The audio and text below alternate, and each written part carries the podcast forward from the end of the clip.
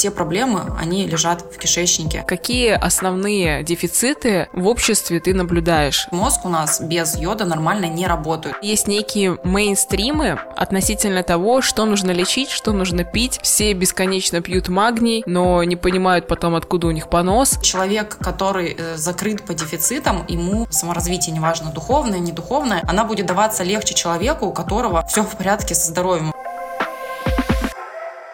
Всем привет! За микрофоном практикующий коуч Алена Смарт, и это пятый выпуск второго сезона подкаста «К себе на ты». Уже пять лет я помогаю людям обрести внутреннюю опору, побороть синдром самозванца, построить гармоничные отношения с окружающими и, что самое важное, стать главным героем своей жизни –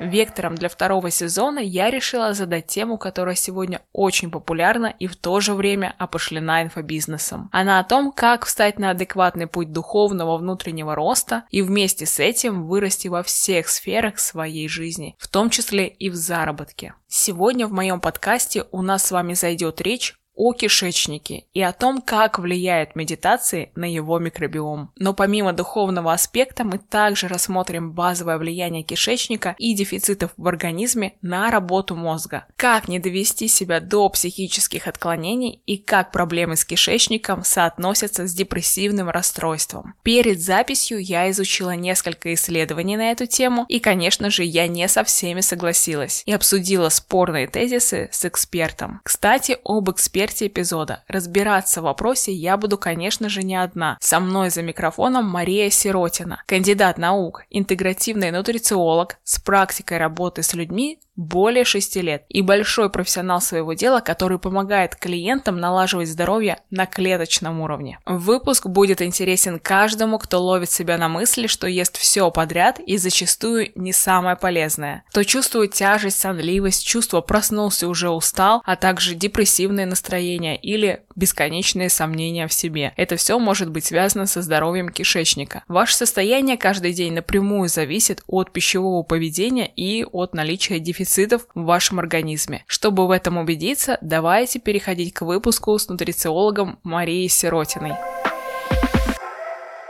Маша, привет! Привет! Сегодня мы с тобой поговорим о том, как кишечник, витамины и минералы влияют на наш мозг. Можем ли мы убить свое психическое здоровье и мозг, если будем небрежно относиться к кишечнику? Я уже познакомила наших слушателей с тобой, поэтому предлагаю сразу перейти к разговору о том, как кишечник и дефицит минералов влияют на мозг и психическое здоровье в конечном итоге. Сегодня все знают о том, как важно заботиться о своем здоровье комплексно. Очень популярны всякие чекап, программы, все вокруг пьют витаминные добавки. Кстати, мы с Марией считаем, что необходима консультация врача, не нужно ничего принимать самостоятельно. Маша, как ты считаешь, нормально ли постоянно свой организм поддерживать какими-то БАДами, чекапами, витаминами и постоянно проходить обследование? Вообще, как дефицит витаминов и минералов может влиять на работу мозга? Я считаю, что в текущих реалиях это жизненная необходимость на самом деле. То есть это та зона, в которую мы должны все войти, постоянно проверять свое состояние здоровья, потому что в настоящее время, к сожалению, да, в медицине медицинской системе занимаются острой помощью. То есть настолько нагрузка большая на всю эту историю да, в медицинских клиниках, что только острая помощь и, собственно говоря, профилактика мало кто занимается. Но на самом деле, анализируя большое количество пищевых дневников людей, которые ко мне обращаются, я вижу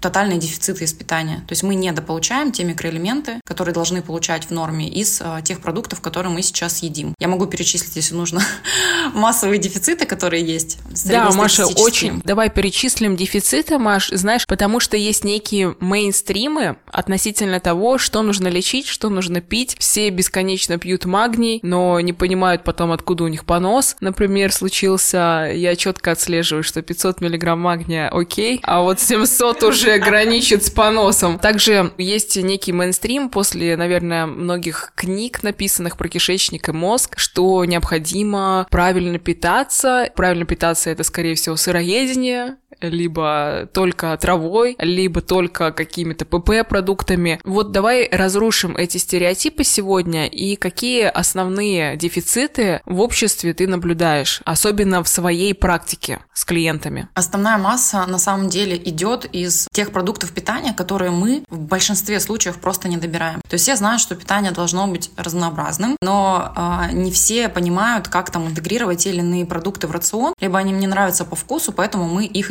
Например, как часто ты ешь печень? Печень я ем не часто, мне нравится паштет, но паштет это же не печень в чистом виде, там еще сливочное масло добавлено, а молочку мне, как мы знаем, не очень полезно есть. Я говорю, как мы знаем, потому что Маша все мои анализы видит, проверяет регулярно, это мой нутрициолог персональный. Поэтому печень я ем не часто, приготовить я ее не могу из-за этой вони, которая создается при ее варке, приготовлении. Я вообще не люблю мясо, и я его редко ем именно в заведениях. А в заведениях редко можно найти что-то достойное. Поэтому я в столовках беру иногда вареную, и вот это самый топ. Так вот, в печени ее так же, как и ты, люди не сильно любят. По запаху, либо не умеют правильно готовить, периодически покупают паштеты, но паштет паштету рознь, то есть можно найти в колбаске вот этот паштет. Собачья с, еда. Вообще непонятно, да, даже собаки на улице его мне не бывают, собаки покупают, они даже не едят это.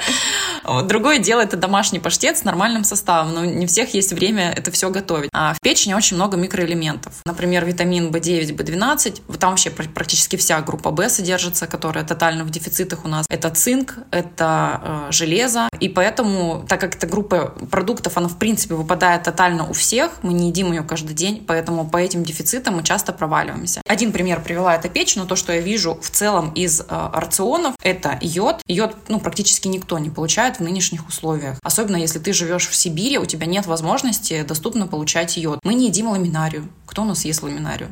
Но я не знаю таких людей. Я ем. Ну, Мне ты нравится. молодец, ты молодец. Но большинство ее не переносят на вкус, просто на вид, либо не знают, как ее вкусно готовить, так, чтобы ее хоть кто-то ел в семье. Мне особенно нравятся чипсы из ламинарии. Чипсы из ламинарии топ. Вот, но это ты осознанная, ты пошла, посмотрела, да, какие-то продукты. Поработала себе на с вкус, Машей. Да, нашла, и ты их используешь. А кто-то просто вот только знает одну ламинарию, и все. И, ну, дальнейших вариантов развития событий нет. Поэтому мы часто просаживаемся по йоду. Морепродуктов тоже нет, которые, ну, могли бы как-то депонировать йод. Все, мы находимся в тотальных дефицитах. Из-за этого у нас валится здоровье. Ну, преимущественно по йоду это щитовидная железа и нервная система в том числе. То есть мозг у нас без йода нормально не работает. Даже в МКБ-10, это, ну, понятный справочник болезни, есть такое состояние под названием кретинизм, который ставят в детском возрасте на тотальных дефицитах йода. То есть там понятная причинно-следственная связь. И детки, которые в школе отстают, плохо успевают, не умеют концентрироваться на одной задаче, в том числе, да, у них снижается продуктивность и так далее, они начинают, ну, прямым текстом тупить, отставать от э, все, всей остальной массы детей, и у них э, провалы по показателям. Я еще слышала, что дефицит витамина В приводит к э, примерно таким же симптомам. Да, симптомы, они на самом деле все практически идентичны, да, где-то они могут быть разные, да, йод, он влияет на щитовидную железу, мы можем там анализы, да, уже увидеть конкретно, что провалились активные гормоны щитовидной железы, а витамины группы В, они в целом влияют, особенно B9 и B12, на эритропоэз, то есть производство эритроцитов, это клетки кровяные, которые участвуют в обмене кислорода. И если они начинают снижаться на фоне дефицитов B9 и B12, то что мы видим? Тотальную гипоксию. Мозг находится в гипоксии, он не может работать нормально вообще. Кстати, у меня гипоксия прирожденная из-за того, что плохо работает одна артерия. И я понимаю, о чем это. Это постоянное формирование вот этих кист в голове, которые связаны с тем, что не хватает кислорода мозгу, и головные боли, и в детстве я прям мучилась от этого. Да, да, да. То есть э, она может иметь отдаленные уже разные последствия и проявления, но по части общей симптоматики это повышенная может быть раздражительность в том числе, это белый шум в голове. То есть ты вроде как хочешь что-то сделать, но не можешь при приступить к этому действию, невозможность концентрироваться, запоминать нормально, в целом чувствовать себя адекватным человеком. общаться с людьми там и так далее. Я так и скажу мужу, у меня раздражительность из-за того, что у меня гипоксия мозга. Да-да-да-да. Сегодня очень многие люди пьют витамины без разбора, потому что существуют разные стереотипы об этом. Есть ли прямая корреляция между тем, как человек будет развиваться духовно, допустим, или психологически расти, если он принимает какие-то добавки? Ну, в любом случае, человек, который э, закрыт по дефицитам, ему в целом саморазвитие в общем фоне, да, назовем это саморазвитие, неважно, духовное, не духовное, то есть, по сути дела, это усвоение, переработка информации и уже выход на, ну, какой-то новый уровень, да, развития своего. Она будет даваться легче человеку, у которого все в порядке со здоровьем. У нас есть там пирамида базовых потребностей Маслоу. На первом уровне этой пирамиды базовых потребностей это здоровье. Если у человека что-то не так в организме происходит, чувствуется вечный дискомфорт, да, он устал. Вообще, как он может саморазвиваться? То есть у него не будет нормального состояния ресурсного энергии для того, чтобы просто почитать книжку, например, вечером, вместо того, чтобы позалипать в ТикТоках. Я бы еще дополнила, что человек, который занимается здоровьем сейчас в современном мире, ведь это требует вложения ресурсов, он уже изначально занят саморазвитием. И в целом духовный рост, он имеет прямую корреляцию между тем, как человек заботится о себе, насколько он сильно себя любит, а любовь к себе — это в том числе занятие своими базовыми потребностями. Сделать так, чтобы себе было хорошо. Хорошо так, как человеку, которого вы очень сильно любите всей душой. Вот к себе то же самое нужно испытывать. И, конечно, если ты безумно любишь своего ребенка, ты заботишься о его здоровье полноценно, точно так же нужно и себе давать это внимание.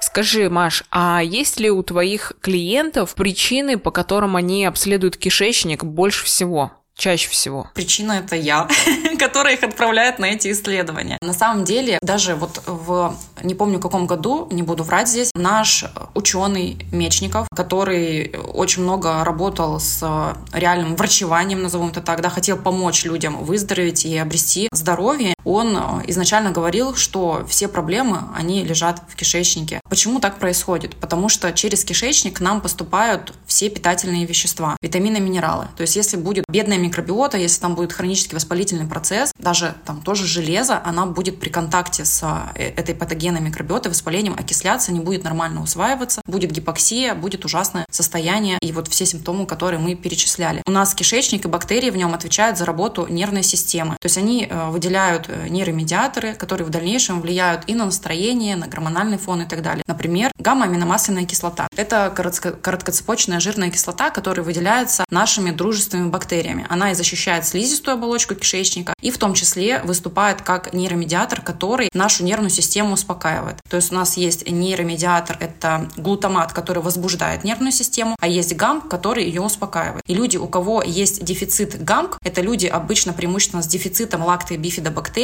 у них повышенная тревожность. Если взять людей с повышенной тревожностью в общей массе, пойти их отправить проверять кишечную микробиоту, мы поймем, что у них там просто дефицит и тотальный провал. Соответственно, что мы имеем впоследствии, да, сейчас, если посмотреть на эмоциональный фон, который происходит вокруг, в окружающей обстановке, люди просто постоянно находятся в своих мыслях непонятных, их э, нервную систему просто заводят любое событие, да, и они не могут нормально прийти в строй, не могут успокоиться, нормально уснуть ночью, не говоря о том, что уже заниматься там работой своей, вообще собой и своей личной жизнью и не распыляться на вот это вот все. Скажи, Маш, а как э, это влияет в дальнейшем на психическое здоровье человека? Очень сильно. То есть, представляешь, у нас человек, который постоянно находится в тревоге, что он первое делает? Вряд ли он идет сдавать анализы и проверять кишечник. Он идет к психологу, психотерапевту, психиатру, ему прописывают что?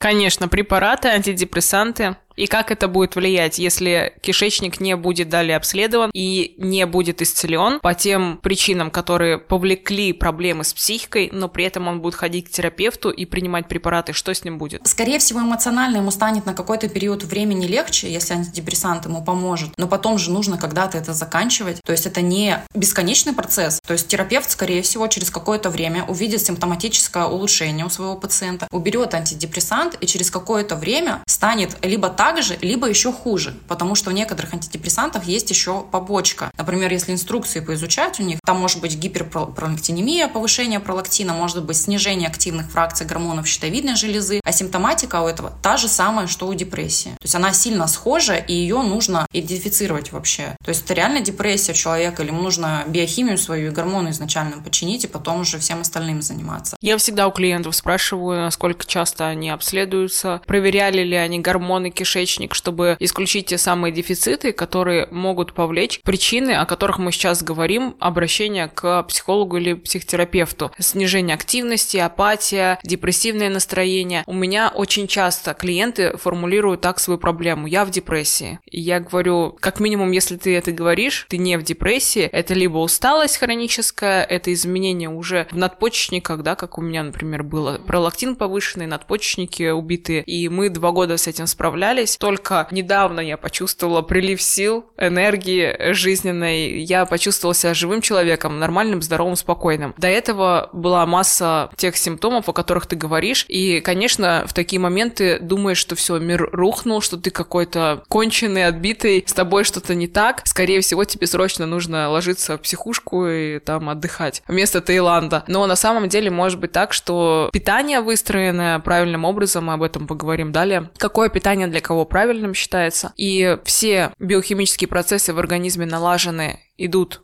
без перебоев, то ты чувствуешь себя очень здорово, активно и психически комфортно. Хочу с тобой похохотать. Я прочитала исследование, в кавычках, конечно, исследование на просторах интернета о том, что медитации улучшают состав микробиома кишечника. Я тебе могу вкратце рассказать о том, что было в этом исследовании, которое, естественно, проплачено для того, чтобы на него ссылаться пиарщикам и продавать курсы по медитациям. Это не хитрым путем выясняется, да, какая статья куплена, а какая нет. Итак, э, в этой статье говорится о том, что взято 37 монахов тибетских и взяты анализы их стула, кала. Также взяты 19 человек, обычных местных жителей села. Специально делаю акцент на то, что обычные люди, из села, которые просто три месяца не принимали каких-либо препаратов. Их сравнили, и выяснилось, что у них разный состав микробиомы Ничего себе! Да, представляешь. И мое мнение какое? Я хочу, чтобы ты сказала, как с твоей точки зрения, права или нет. Во-первых, монахи — это люди, которые находятся в аскезе годами. И они питаются очень скудно, и скудное питание, оно в целом приводит к тому, что кишечник находится в хорошем состоянии. Дефицитов там практически нет, потому что если человек ест не одни чокопаи, а тарелку, допустим, риса бурого или какую-нибудь растительную пищу, то в целом кишечник и здоровье будет априори хор- хорошими, потому что оно само восстанавливается здоровье благодаря такому питанию очень скудному, да, голоданию вот этому. Также я считаю, что а, аскеза заключается еще и в, в спорте, в хорошей физической нагрузке, постоянной. Это тоже влияет на микробиому кишечника. И в целом, да, медитация может снимать стресс общий и также влиять на то, что человек не находится в депрессивных состояниях, но это лишь косвенное влияние, и такое утверждение для меня это подобно инфо-цыганским выкрикам о том, что вы заработаете 2 миллиона через неделю после нашего курса. Как ты считаешь, Маш? Я считаю, как человек э, науки, который тоже делал публикации в свое время, что э, нужно фильтровать, уметь информацию. То есть что-то может быть реально притянуто за уши. Очевидно, что у людей, которые живут э, в разном контексте и употребляют разную пищу, монахи, которые действительно там сидят, скорее всего, на растительном каком-то рационе, у них все достаточно аскетичное, очень скудное, и люди, которые живут в деревне, скорее всего, у них не сильно большой достаток, и они, скорее всего, какой-то джанфуд употребляют, то очевидно, что у них будет разный состав кишечной микробиоты. Плюс монахи могут жить в других вообще экологических там условиях, да, собственно говоря. Поэтому тоже это может очень сильно отличаться. У даже за будет... счет воздуха, прости, перебью, да, даже да, за счет воздуха. Да. И у людей, у которых разная локация в целом, уже будет разная микробиота. И поэтому изначально эксперимент в точке своей отсчета нулевой, он уже был проведен неверно. То есть за верный эксперимент можно считать, если бы они взяли всех людей из деревни, разделили бы на две группы, они бы ели все это время одну и ту же пищу, и уже впоследствии одна часть делала медитации, а вторая не делала медитации. И они бы потом уже в конце измерили, да, что у них получилось. Это был бы релевантный опыт. А в таком случае он не сильно для меня релевантный, я бы даже не обращала на него внимания. Единственное, что они, может быть, в PubMed его куда-нибудь в источнике выложили какие-то, ну, тоже возникают вопросы. Там тоже много исследований, которые проплачены. Именно поэтому я и похохотала вместе с тобой над этим, потому что действительно группы людей взяты совершенно разные. Все равно, что сравнить профессионального спортсмена и Васю, который лежал на диване 20 лет своей жизни, и вот э, Вася почему-то менее здоровый, чем профессиональный спортсмен, который питается и занимается физическими нагрузками ежедневно определенным образом.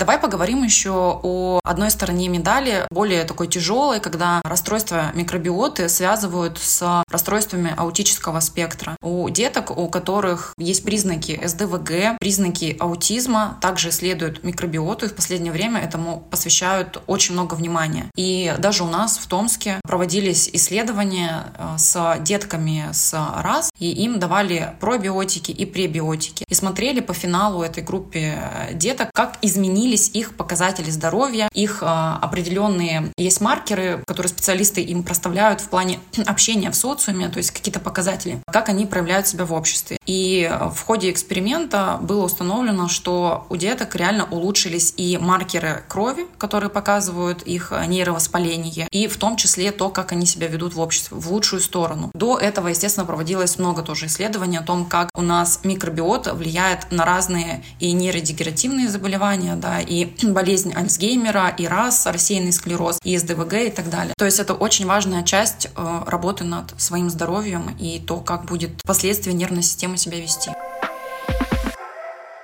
Машуль, а что ты думаешь по поводу инфо-цыганских курсов по питанию, когда человеку навязывают быть здоровым с помощью какой-то определенной системы, либо продают э, откровенно какой-то курс непорядочный, неэтичный, который, наоборот, навредит здоровью. Как отличить, какой курс у какого специалиста действительно будет мне полезен? Эта тема достаточно такая сложная, я бы сказала, на что бы я обращала внимание в первую очередь. Если человек упорно пропагандирует какой-то определенный реально тип питания, например, кето-питание, например, веганство, вегетарианство, это сразу уже тревожный звоночек, потому что у э, таких систем питания у них уже есть некоторые, ну так скажем, отдаленные последствия. Например, люди, которые приходят в работу там, после кето-рациона, для тех, кто не знает, это рацион, который богат жирами, там дефицитное количество углеводов, много жиров и белков. У них часто слетают э, желчные пузыри, то есть у них начинаются проблемы с желудочно-кишечным трактом. Это может быть как и срыв, постоянный, по сути дела, опорожнение, опорожнение, опорожнение кишечника за счет избыточного воздействия жиров на желчь, на нашу. Либо в промежутках перехода с биохимии на вот этот кето-обмен у них случается гриппозное состояние, кетогрипп называемое. Повышается температура, они чувствуют себя абсолютно ужасно, и не все могут это состояние пережить еще. Нужно уметь выйти из этого рациона таким образом, чтобы не полетели почки на фоне избытка кетонов.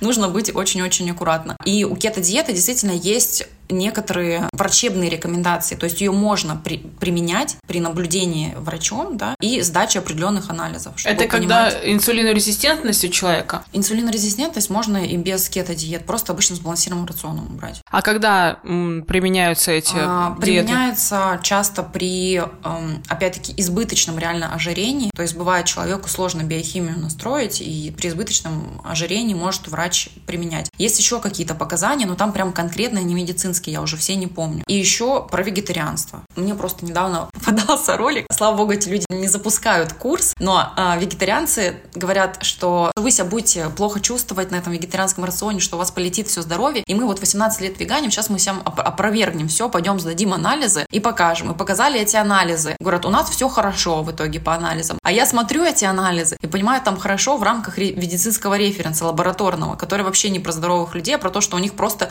по венам текла кровь. А там все полетевшее. Там гипоксия, там дефицит B9, B12, там железо, дефицит ферритин 15, там гипотереоз, там щитовидная железа улетела. То есть состояние как бы печальное обняться и плакать. И когда э, люди пропагандируют яро какой-то определенный тип питания, просто вот и от, остальное отвергают, абсолютно отсутствие гибкости, все, сразу уходите оттуда, бегите оттуда. Потому что питание, оно должно быть подобрано индивидуально, под запрос. Например, человек, проанализировав рацион, да, понять, что вот у него такие-то такие дефициты, а есть еще генетика, например, да, усвоение бэшек, B9 может не усваиваться, хоть ты его щавелем там закорми, и пекинская капуста где-то B9 содержится, генетику уже не обойти обойти никак, то есть нужно применять определенные добавки, которые ее обходят. И нужно к этому подходить очень-очень индивидуально персонализированно, чтобы человек смог, во-первых, этот рацион вынести, чтобы было комфортно его интегрировать в жизнь, и чтобы некоторые вот такие моментики, например, с генетикой, они могли бы быть устранены, например, приемом добавок. Какими действиями можно нарушить связь между кишечником и мозгом, чтобы кишечник вышел из чата, а крыша уехала? Как нужно себя вести, что нужно кушать, что нужно принимать? Психовать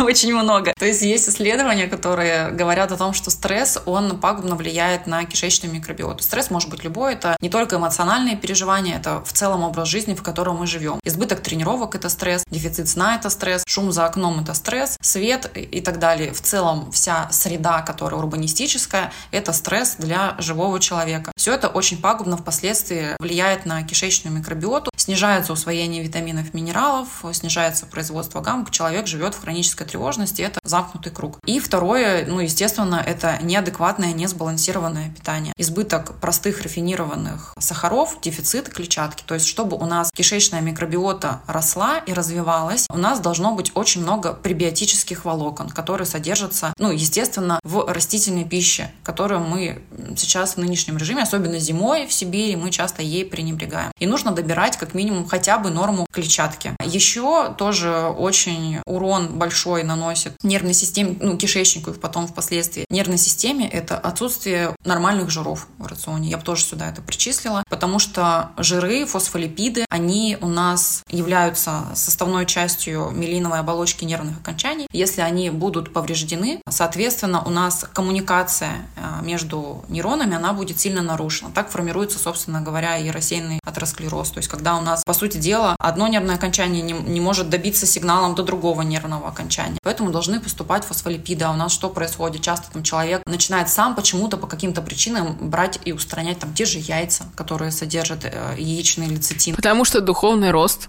Да, да, да, да, да, духовный рост. Но можно в сое еще найти. Ну, кто у нас сою покупает здесь? Такого вообще не встречала. То есть соевый лецитин есть как вариант, да. подсолнечный лецитин. Но никто на этот счет вообще сильно не заморачивается, да, чтобы в норме все поступало в организм. Я вообще думаю, что люди немножко в гордыне находятся, когда говорят о том, что я не ем этот продукт или этот продукт, потому что я такой осознанный, я духовно развиваюсь и расту. На самом деле это не что иное, как э, раздутое эго, выделиться из толпы, заслужить признание, одобрение, чтобы меня любили, как-то поднять свою самооценку и, в принципе, внутри себя встать выше других людей, какой-то социальной группы, которую ты сам в своей голове придумал. Это вообще ничего общего не имеет с духовным ростом. На самом деле, как мы уже вначале сказали, что духовно развивается тот человек, который начинает заботиться о себе, закрывать свои дефициты, который начинает соображать ясно, потому что у него в мозг поступает кислород. Я считаю, что духовность, она в простых вещах, в здоровье. И это начинается с маленьких шагов. Вот попробуй найти 10 человек сейчас в своем окружении, которые реально питаются нормально. А кто из них говорит про духовный рост? Вот кто из них говорит про духовный рост и жрет э, джанк-фуд, как ты выразилась правильно? Все, ставим крест. Закрываем дверь и выходим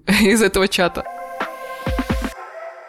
Хочу с тобой в финале поговорить о том, как мы можем сберечь кишечник, а впоследствии мозг и психическое здоровье. Какие рекомендации напоследок ты дашь нашим слушателям, кроме тех, которые мы уже назвали про питание? Я бы здесь, наверное, углубилась еще дальше в тему питания, чтобы люди понимали в целом, как формируется нормальный набор продуктов, которые будут питать и восполнять все дефициты. То есть, во-первых, оно должно быть максимально разнообразным, и из моего опыта, то, что я анализирую пищевые дневники, то, что я вижу, в основном у всех западают одни и те же группы продуктов. И я бы хотела здесь их подчеркнуть, перечислить, чтобы люди просто уже завтра начали применять, и это им помогло как минимум э, восполнить те дефициты, которые сейчас есть, профилактировать. Восполнить, возможно, иногда и не получится, да, нужно и добавки где-то в острых дефицитах поприменять, но тем не менее, это отсутствие из продуктов ненасыщенных жиров, очень часто мы проваливаемся в дефицит ненасыщенных жиров из э, масел холодного отжима, мы часто не доедаем там тех же салатов, да, потому что зимой, например, ну, не очень, да, вкусно есть салаты, но тем не менее, хотя бы как-то нужно добирать там чайную ложку в день, употреблять либо салаты, если вы живете опять-таки в холоде, другого формата, да, из корнеплодов той же, там, свеклы употреблять. Можно сделать шикарный салат из холодного картофеля с луком, почему нет? Я картофель вообще не избегаю, нормальный продукт. Иногда кому-то запрещаю, но очень редко. Его тоже можно заправлять маслом. Та же квашеная капуста тоже можно заправлять маслом. То есть вариантов масса, как это все интегрировать. Второй продукт — это семена и орехи. Я здесь перечислю топ моих, которые мне нравятся по микроэлементному составу составу, которые закрывают массу дефицитов. Это кунжут, это тыквенные семена и семена конопли, кедровые орехи туда же бы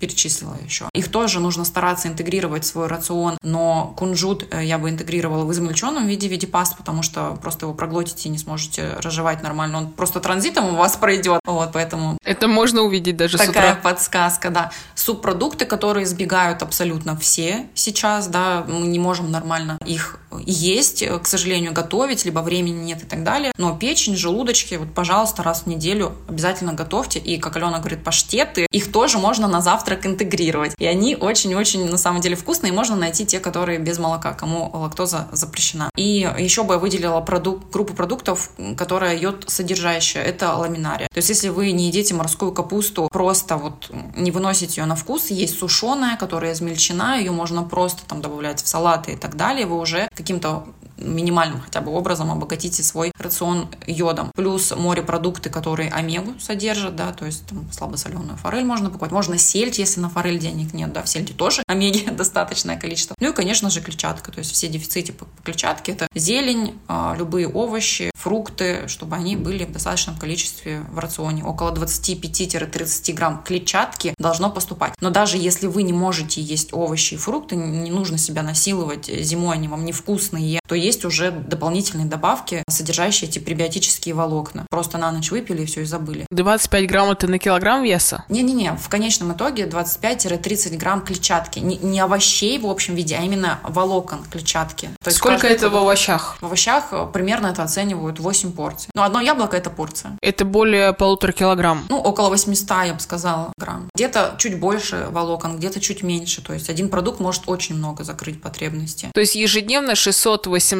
грамм растительной пищи? Да, да, да. Клетчатка содержится не только в овощах, то есть это может быть волокна из крупы, да, та же гречка, она тоже содержит клетчатку. И если у вас будет поступать около килограмма этой растительной пищи, ну, по сути дела, три приема пищи мы делим по 300 грамм растительного там должно быть. Смесь круп, смесь там бобовых, например, смесь овощей, и так в каждый прием пищи, и вы норму свою закроете. Я стараюсь э, съедать э, порцию хотя бы 500 грамм овощей. Стабильно покупаю специально какие-нибудь салаты, если не могу приготовить. У мамы беру из погреба банки с капустой, как она называется, квашеной капустой. Очень э, это помогает восполнить те микроэлементы, которые не всегда с обычным питанием залетают, потому что зимой хочется тепленькой еды, какой-нибудь крупы, горячего супа, и все это обычно без овощей. Но действительно, салаты сложновато есть, они холодные, но можно делать теплые салаты. Если нет времени, то есть, конечно же, общепиты. Можно найти для себя везде растительное питание, которое будет дополнять ваш основной рацион и микробиоту восстанавливать. Медитации не обязательно делать. Да, я здесь э, тоже важно хотела подчеркнуть, что мы не избегаем животного белка, то есть полностью все исключать не нужно, то есть должно быть разнообразное питание, где и животный белок, и растительный, и жиры поступают, и клетчатка, чтобы не казалось, что я пропагандирую веганский рацион. Нет, я его не пропагандирую. Просто должно быть достаточное количество клетчатки и все. Маша, спасибо тебе большое за твой профессиональный подход к вопросу здоровья. Люблю делать эпизоды на неочевидные темы для людей и видеть в подкасте таких глубоких экспертов, как ты. Спасибо, что пригласила. Мы будем ждать ваши комментарии. Какие у вас вопросы есть? Возможно, я даже отвечу. Дорогие мои, помните, что нередко запущение состояния здоровья своего кишечника может быть звоночком к погасшему эмоциональному состоянию. Если вы чувствуете себя подавленно, потеряли былую уверенность и не видите перспектив дальнейшей вашей жизни, я всегда открыта для помощи вам, а также Мария Сиротина, сегодняшний герой нашего подкаста, также готова вам помочь в рамках персональных консультаций. На консультацию ко мне вы сможете записаться по ссылке на сайте alenasmart.ru, который вы найдете в описании к этому эпизоду. В завершении я хочу вам напомнить, что этот подкаст требует много моих ресурсов и ресурсов моей команды, и при этом является абсолютно бесплатным для вас и всегда безумно полезным. Поэтому мы все будем вам благодарны за вашу поддержку. Если вы можете его оценить сердечком, поставьте его в Яндекс Музыке, а также 5 звездочек в Apple подкастах. Это поможет продвижению важного для сотен тысяч людей проекта.